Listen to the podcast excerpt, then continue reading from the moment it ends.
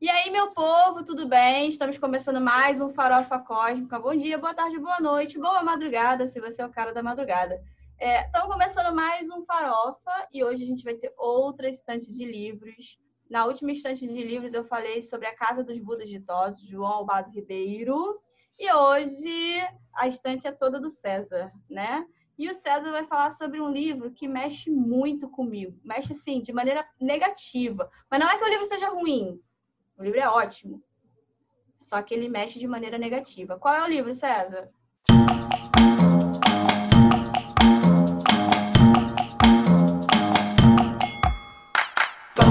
Então, galera, o livro que a gente pegou para falar hoje é um livro realmente impactante. Precisamos falar sobre Kevin, que talvez vocês não conheçam por essa linda e aterrorizante capa.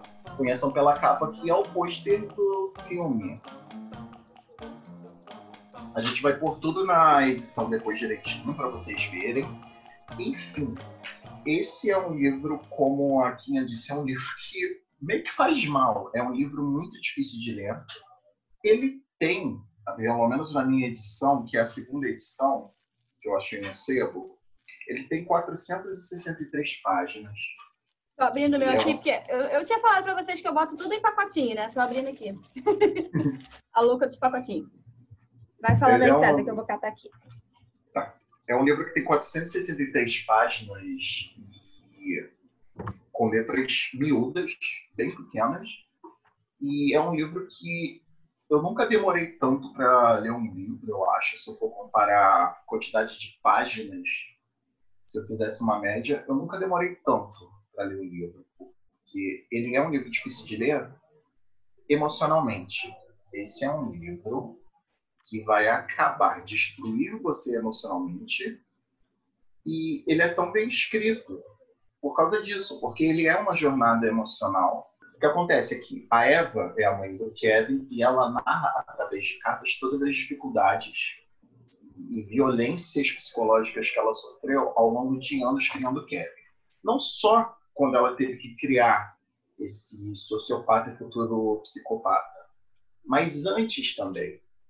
E o livro, o filme, quer dizer, a adaptação cinematográfica, ela foca muito é, na criação do Kevin, mas o livro tem um bom pedaço no qual ela lembra é, a decisão de engravidar dele e tal.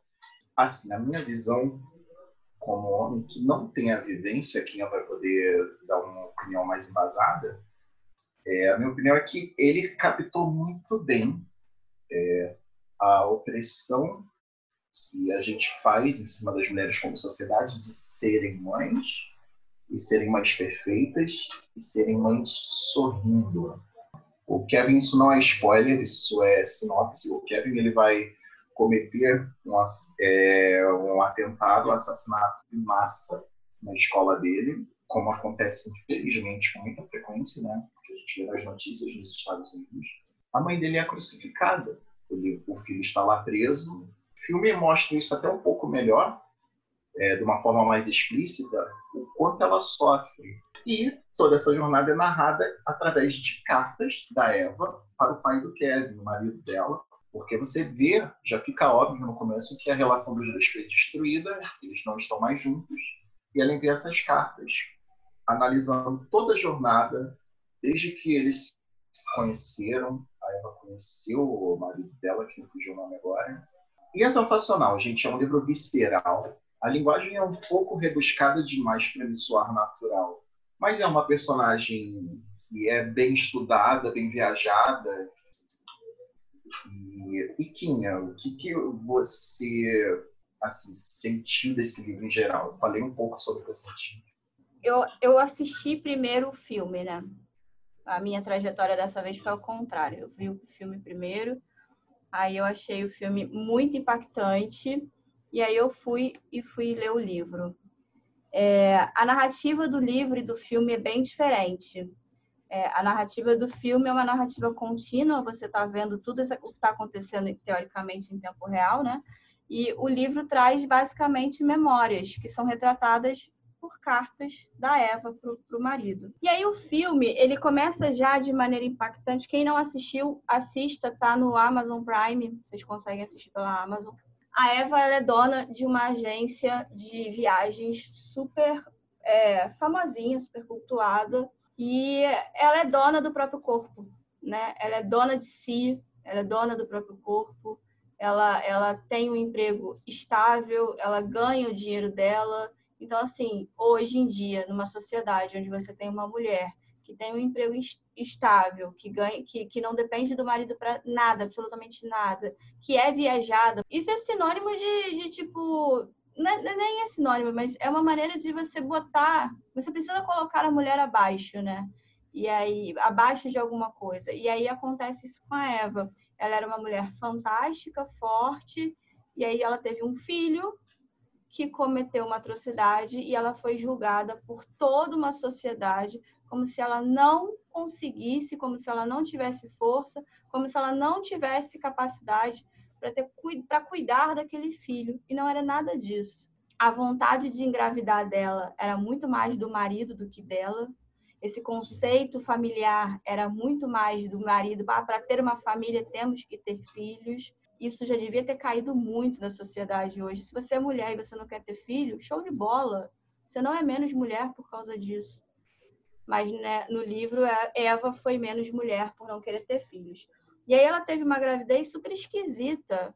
Né? A primeira gravidez foi a do Kevin. Kevin tem uma irmã é, mais nova, mas a primeira gravidez foi a do Kevin e ela já sentia dentro da barriga dela, grávida de Kevin, que algo estava errado. Mas aí ela sentia também, pô, algo está errado com o meu corpo, afinal eu sou uma mulher grávida e o meu corpo está se adaptando às mudanças, mas ela não se sentia mãe, ela nunca se sentiu mãe. E quando ela tentava se aproximar do Kevin, ela também não tinha essa aproximação.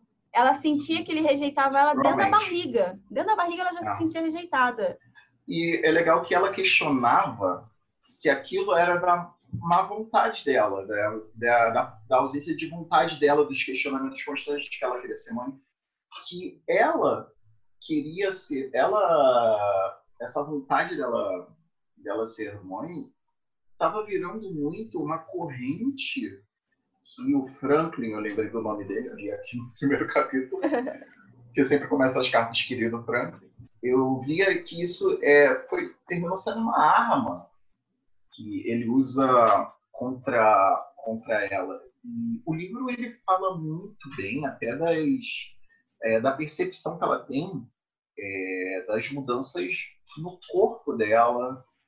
É, ela percebe primeiro que o marido está usando aquilo para controlar ela e depois ela vê que aquilo é um, virou uma fraqueza. Uma mulher extremamente sucedida, bem sucedida Aí, do nada, ela começa a ser vista como uma pessoa incapaz e ela sabe disso e isso faz ela se questionar se ela tomou uma decisão certa. É, exatamente. E aí ela começa a cometer todos os erros de uma pessoa insegura. Por exemplo, ela larga a agência de emprego dela, a agência de viagem dela. E ela passa a viver em função daquele filho. Porque aí ela começa a se questionar se ela é mãe suficiente para ele. E se ela sai para trabalhar, ela não é mãe suficiente, porque mãe fica em casa. Mãe faz comida, mãe faz almoço, mãe leva para escola. Quem trabalha, quem bota comida dentro de casa é o homem, a mulher não faz isso. Mulher cuida da casa, o homem trabalha. Então ela larga a agência dela, ela larga o emprego dela, ela larga toda a, a, a dinâmica da vida dela para poder cuidar do Kevin. E aí ela começa também a acompanhar é, as mudanças negativas que o Kevin tem. E ela começa a ver que o buraco é mais embaixo com aquela criança, que aquela criança não é normal, que aquela criança precisa de um tratamento, que aquela criança precisa de ajuda. E aí o que, que acontece? Um movimento contrário. Porque o pai que queria ter o filho, que queria ter a família, que queria ter tudo, ele não enxerga aquela criança do jeito que a mãe enxerga. Só quem está com a criança 24 horas por dia é a mãe, porque agora é o pai que sai para trabalhar. E aí a mãe fala: olha, o Kevin fez isso, fez isso. Mentira, ele não fez isso. É, o Franklin, ele provavelmente é o personagem literário que eu mais odiei. E assim, é. E o Franklin, ele nessa negação eterna de que ele não está vendo que o filho dele é, é um projeto de monstro, em andamento. E o Kevin, desde bebê, bizarramente, ele é extremamente calculista com a mãe desde bebê. Porque durante a vida toda, o Kevin vai se comportar como um anjo do lado do pai. É bizarro. É bizarro. Eu não sei nem se isso é cientificamente possível, mas é bizarro. Acho que é, amigo, acho que é. Eu acho que é, né? É, eu tenho relatos, né, gente, da vida real. Que a gente vê isso muito na, na, no filme, na novela, enfim. Mas eu tenho uma aluna, óbvio que eu não vou citar escola, nem nome, nem nada, mas eu tenho uma aluna que ela foi diagnosticada com sociopatia infantil.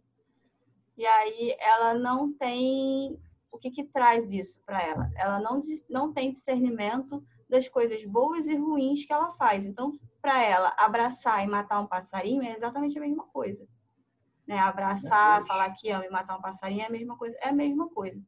E aí, é, passando situações com ela dentro da sala de aula, e a gente sinalizou isso por várias vezes aos familiares, que era para ela ter um. Porque, assim, se você for diagnosticado com esse tipo de, de síndrome, né, com, com algum tipo de sociopatia, tem tratamento, tá, gente? Não acha que você vai morrer e, e, você tem que se trancar numa cela, até porque os sociopatas nem têm essa questão de, ah, vou me trancar numa cela, senão vou machucar alguém. Eles nem têm isso, né? Eles não, não, não, não conseguem discernir o certo do errado. É, até conseguem, mas eles não têm esse sentimento de culpa. Na verdade, é isso. O sociopata não tem sentimento de culpa. Então, se ele tiver que te fazer mal, ele vai te fazer mal. E a gente conversou com a família, né, com os familiares, explicando a situação da garota. E aí veio a mãe falando assim: ah, mas é fase, vai passar. É da idade. Não é da idade. Não é da idade. Não vai passar. As pessoas não levam é, é, a questão de. Não, eu não queria falar doença mental, tem a palavra para isso. Psicoses. É, eu chamo de síndrome, né? Uma síndrome. É, as pessoas não levam essas síndromes a sério ainda é um assunto que é muito demonizado ainda. Pô, cria uma ansiedade de rotina, entre aspas, que é essa que a gente sofre do dia a dia, que vai procurar alguém para conversar. Uma geração tipo a dos, é, dos, meus pais, eu não digo dos meus pais, mas a geração deles assim fica meio escandalizada. Tipo, olha para você como se você estivesse muito doente. Acontece. É aquilo, é psicopatia, sociopatia, assim, doenças de outro nível, próximo mais. É, a gente não tem aqui cacife médico para chegar e dar um diagnóstico de sociopata, psicopata ou nada disso, tá, gente? A gente só está alertando porque é, essa história do Kevin, ela abarca muitas coisas. Ela, ela abarca doenças mentais, ela abarca a repressão, a, a repressão contra a mulher, o papel da mulher na sociedade, o papel da mãe na sociedade, porque por alguma razão, mãe e mulher não estão no mesmo barco. Eu não sei porquê, mas mãe e mulher, a partir do momento. E aí, corrijam, corrijam minhas mães. Algum, eu vejo muito relato de quem, quem, quem teve filho perto de mim, né? Muitas mães passam por uma crise de identidade que elas não se veem mais mulher. Elas são só mães. Então, por que não coloca todo mundo no mesmo barco? Por que, que agora que eu sou mãe eu sou menos mulher? É isso. O que a gente tem aqui é, o nosso a nossa convivência de dia a dia, mas a gente resolveu trazer esse livro porque é um alerta. A sociedade de hoje está doente. E essas pessoas, existem Kevins por aí do seu lado e você não sabe. Então é, é bom e... você olhar, né, pro lado. E, o livro ele ele é muito é, eu acho que até o livro ele não é necessariamente muito panfletário ou não busca uma mensagem muito clara de precisamos falar sobre doenças mentais. Isso realmente não é explorado de forma explícita. Nem no filme. Nem no nem filme. No filme é. E, mas uma coisa que o livro ataca muito diretamente, num contexto mais norte-americano, é, dos Estados Unidos da América, essa coisa da sociedade doente. Durante o livro todo, isso não acontece no filme, durante o livro todo você vê é, a família do Kevin olhando de longe e preocupados, como qualquer pai norte-americano dos anos 90 em diante, com diversos atentados. em escolas e tal. E é muito interessante porque rola aquele distanciamento. Ah, isso não acontece, isso não vai acontecer com a minha família, isso acontece com a família do outro. Essas tragédias de escola. Quando a gente foi ver, alguns anos atrás, aconteceu aqui no Brasil. Em Realengo. Em Realengo. Pertinho de Micaça. E foi terrível esse dia. Eu lembro exatamente o que aconteceu, assim, só, só é, contextualizando historicamente a galera aí. Em Realengo, alguns anos atrás, eu estava na faculdade, então isso tem mais de 10 anos, porque já tem 10 anos de formada, então tem mais de 10 anos. Um louco invadiu uma escola, a escola se chama Tássio da Silveira, podem procurar na internet, vocês vão achar. Um louco invadiu a escola e saiu matando um monte de criança aleatoriamente. E aí, depois ele se matou, né? E aí a justificativa dele, depois foram pesquisar, é porque ele sofria bullying na escola. Ele estudou nessa escola. E aí ele voltou como ex-aluno, com aquela desculpa de vou entrar para revisitar, matar saudade e tudo mais. E aí ele fez o que fez. O livro, que chama muito também, ah, é essa coisa de por que, que a gente tem um filho. Não tanto só no, no contexto materno, mas o livro traz esse tempo todo essa. Por que ser mãe? Para que ser pai? Para que botar outra vida num mundo tão doente? Aí, uma frase aqui que eu honestamente não lembro o contexto dessa citação, mas diz assim: responder uma vida, responder uma vida com uma vida sucessiva é apenas transferir o ônus do propósito para a geração seguinte esse deslocamento nada mais é que um atraso covarde que potencialmente infinito. Esse não é um livro que glorifica a paternidade e a maternidade e bota como ato sagrado. É um livro extremamente desesperançoso. É aquele é... que te faz desistir de ser mãe, na verdade. Quero uma. E eu gostei disso porque é tão realista, é tão alinhado com o humor do mundo de hoje, sabe? É, eu acho que é muito real. Eu achei muito corajoso alguém escrever um livro assim tão desesperançoso e enfim, como eu já comentei aqui, eu tive que ler muito aos poucos porque eu simplesmente não aguentava mais, tinha que parar. Mas ao mesmo tempo, eu no dia seguinte ou em alguns dias depois de trecho mais forte, eu queria voltar eu precisava saber o que estava acontecendo. E isso é uma escrita cativante, muito humana. Então, se você é uma pessoa que realmente acha que não dá conta de uma história assim, é uma história completamente desesperançosa. Se você, decorrer da pandemia ou de qualquer coisa na sua vida, não se sente forte o suficiente para ver uma história difícil dessas, não, não veja não é uma história emocionante, é uma história repugnante. É uma das mais incríveis que eu já li na minha vida. E eu recomendo, vai aos poucos, alterne com coisas felizes se for precisar de uma dose de alienação, porque esse livro é uma sacudida. O quanto o mundo é doente, no quanto uma mulher sofre pressões psicológicas da porra da sociedade toda. É uma história de amor não correspondido, de amor destruído. Eu não sei nem mais o que dizer, mas eu fiquei muito feliz de ter visto. Assim, a gente pode falar agora aqui das diferenças entre o livro e o filme. O filme, pode. Assim, o filme. Então, diferenças entre o livro e o filme. É uma ótima adaptação ótima. Ótimo. Raríssimo. Não... Isso é muito raro acontecer, hein, galera? Muito raro. Você não pode pegar o filme e dizer que não tem nada a ver. Tem tudo a ver. E como a Kinha disse, ele é uma narrativa linear. É...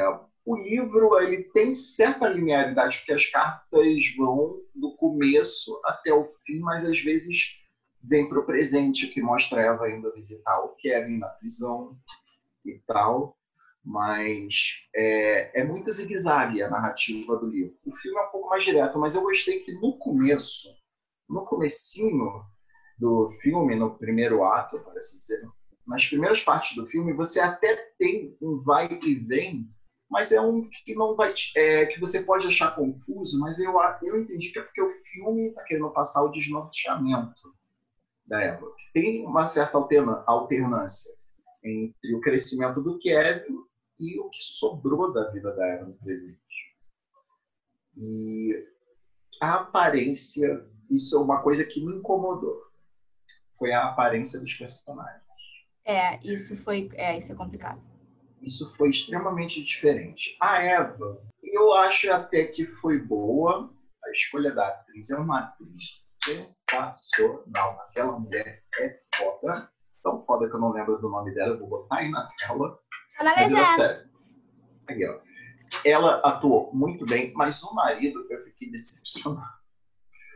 Porque, vamos lá, Kinha. O cara dá, o livro dá a entender que é um homem bonito, um homem em é. forma, e assim, embora o ator, a escolha do ator foi muito boa, aquele cara, a gente viu ele em muitas comédias, eu também não lembro o nome dele, eu sou ruim de nome de ator. Isso é uma virada sagaz, porque é um ator majoritariamente de comédia, ele. E aí ele vai é... e faz um drama pesado. Isso é uma, virada muito sagaz, mas é isso, segue.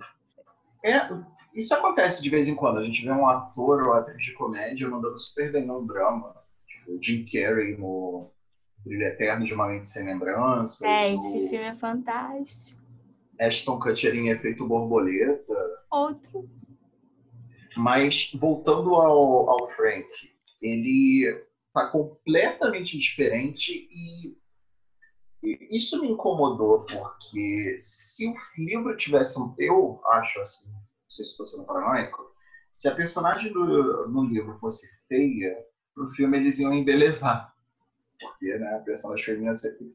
Mas eu, ao mesmo tempo, eu entendo o casting do filme de botar os pais. É, botaram pessoas com aparência normal. E eu, eu gostaria de interpretar que, essa, que isso quer dizer que.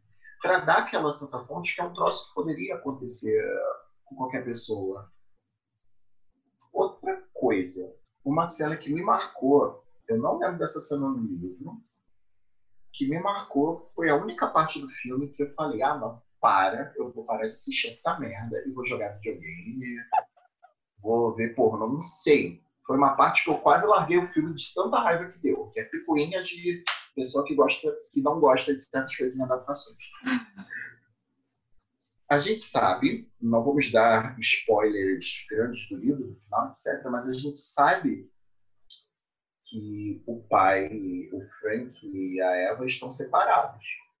E no filme puseram um, flir um flerte no trabalho dela, um crushzinho, que ele dá uma, eles vão flertando assim, aí chega na festa do final, de, na festa de final de ano da empresa, na da festa empresa. de Natal, e aí é, ele dá, ele vai mais para cima dela, ela dá um não quero, e aí ele meio faz aquela coisa de macho escroto rejeitado. Ah, sua piranha, sabe? Aquela coisa assim. Ninguém vai te querer mesmo, ninguém mais vai te querer. E eu achei isso desnecessário. Eu achei ah, não, acho que não tem no livro, não, essa cena. Não tenha. Ela não tem, não tem nada de vida romântica. É, na verdade, o livro se atém muito mesmo ao núcleo familiar. Pai, mãe, filhos. É isso isso. E eu achei isso tão idiota. Sempre tem que ter um romance, é, é um interesse amoroso, principalmente quando é uma personagem feminina. Eu acho, inclusive, que tanto no livro, não no livro nem tanto, porque o livro quem escreve as cartas é a Eva. Então é tudo sob o ponto de vista da Eva. O filme, a gente tem um narrador em terceira pessoa, que somos nós, nós estamos vendo o filme, né, de uma maneira fora, né? E aí, é, eu acho que no filme, eles, o César estava falando essa questão dos personagens, né, da construção do personagem. Eu acho que o que eles pecaram no filme foi colocar a Eva como uma mulher fraca desde o começo. Sim, o efeito de efeito iluminado. Isso, e a Eva não é uma mulher fraca eu acho que o filme pecou nisso. Eu acho que o filme botou a Eva como uma mulher extremamente fragilizada desde o começo. E ela não Eu achei era. ela muito chorona no filme. Exatamente. E ela não era. Não, não era. era. eu te falar uma coisa, o filme é um ponto que pode ser negativo no filme, mas depende, depende do que você quer quando você vai assistir o filme.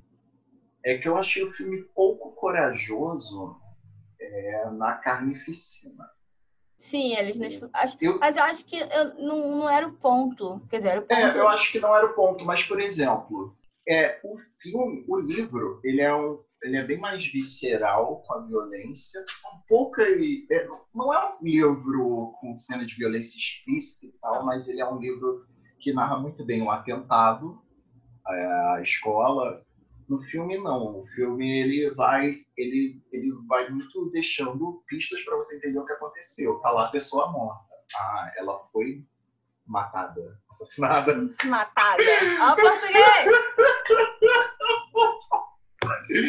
Mas enfim, conseguimos ver na, na gravação do Kevin. Assim, uma coisa que eu queria saber de você, Kinha. Eu achei o filme tentou fazer isso, mas o filme não tem espaço, não teve espaço para desenvolver isso. O livro, eu acho que ele teve um final muito é muito satisfatório. Quando eu digo satisfatório, é, não é, é um final que o leitor. Não, não é um final feliz, não. Não, não, não é. um final feliz para, para, para o livro. O livro todo não é feliz. Então, óbvio, o final é. também não vai ser feliz. Mas, Mas você leitor... sente que a jornada chegou no lugar? Não, e para o leitor dá aquela carga de tipo, puta que pariu. É isso. Que, história foda. É. Não, é porque o filme, é, eu acho que é um troço tão psicológico que não tinha como o filme narrar isso tão bem, a não ser que o filme fosse muito mais longo. E o livro, é, tu vê que a Eva teve um desenvolvimento, uma, um desenvolvimento, uma invenção, sei lá como é que vocês chamam como personagem, e o Kevin também, né? Porque eles são os, é, eles são os membros da família que a gente mais vai ter contato ao longo do livro. E é muito interessante. E, enfim, precisamos falar sobre Kevin. Eu acho que é um ótimo título, porque é um livro sobre o qual a gente precisa conversar. Se esse, esse livro é um trauma por escrito, e não tem nada melhor do que conversar sobre traumas. Então, gente, fica a dica da estante do César. A gente vai fazer isso mais vezes. A gente, óbvio, a gente adora ter convidados aqui, mas a gente adora também falar dos nossos mimos, que são os nossos livros, nossos amores, né? A gente cuida deles com todo carinho. Então a gente vai abrir nossas estantes para vocês, vai falar um pouquinho do que a gente gosta, do que a gente não gosta, porque na nossa estante não tem coisa só que a gente gosta não, tá? Espero que você tenha desabafado, amigo. Porque esse é um livro que precisa ser desabafado. Precisava falar sobre o Kevin. Thank you.